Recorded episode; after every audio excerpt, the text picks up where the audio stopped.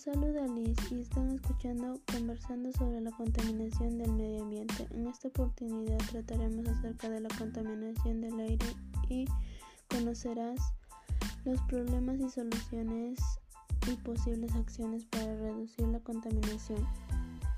Debemos entender cómo contaminación del aire representa un alto riesgo medio ambiente para la salud.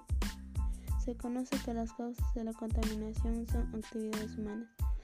Lamentablemente estamos viviendo una situación muy difícil ya que en esta pandemia hemos tenido que hacer más compras que contengan plástico y eso ocasiona que 9 de cada 10 personas respiran aire contaminado.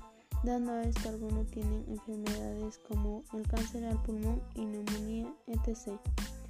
Asimismo, entre las causas que ocasionan esta situación se encuentra aumenta el riesgo de infecciones respiratorias, enfermedades cardíacas, derrames cerebrales y cáncer de pulmón. Daño en la capa de ozono, producción de lluvias ácidas, deterioro del agua, quema de combustibles fósiles, producción, acumulación y quema de basura, uso de productos químicos y pesticidas. Pero todo esto podemos frenarlo, depende de nosotros entre las acciones para mitigarlos tenemos contrarrestar los efectos de la contaminación ambiental en la salud a partir de prácticas cotidianas de actividad física. Caminando todos los días, trotar al menos 15 minutos, realizar ejercicios físicos tomando 8 vasos de agua diaria, hacer deporte al aire libre como fútbol o básquet Asumir la autoestima como valor personal para brindar alternativas de solución a problemas diversos. Se podría definir la autoestima como valoración de propio mérito, la creencia de que somos personas buenas y valiosas. Esta valoración se puede hacer en base a aceptación como seres únicos con nuestras cualidades y limitaciones o bien según nuestra eficiencia y logros. Crear un cronograma de actividades que nos ayude a superar enfermedades relacionadas con el estrés o la obesidad.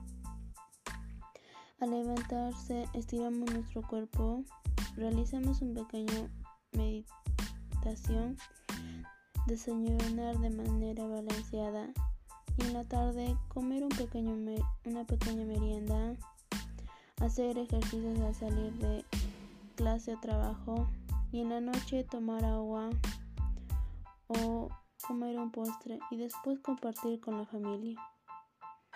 Disminuir la cantidad de residuos sólidos que producimos en casa. Podríamos reducir el plástico y utilizar bolsas de tela y así reinventamos con otros materiales que necesitamos pero son de plástico.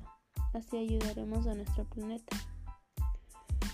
Con todo lo mencionado, estoy seguro que tú vas a comprender por qué no debemos contaminar y cómo debemos ayudar a nuestro planeta a que esté más limpio. Finalmente te invito a practicar las acciones que te hemos presentado. No te olvides que todos podemos hacer algo para cuidar el medio ambiente. Gracias por permitirme llegar a ti y nos encontraremos en un nuevo episodio conversando sobre la contaminación del medio ambiente.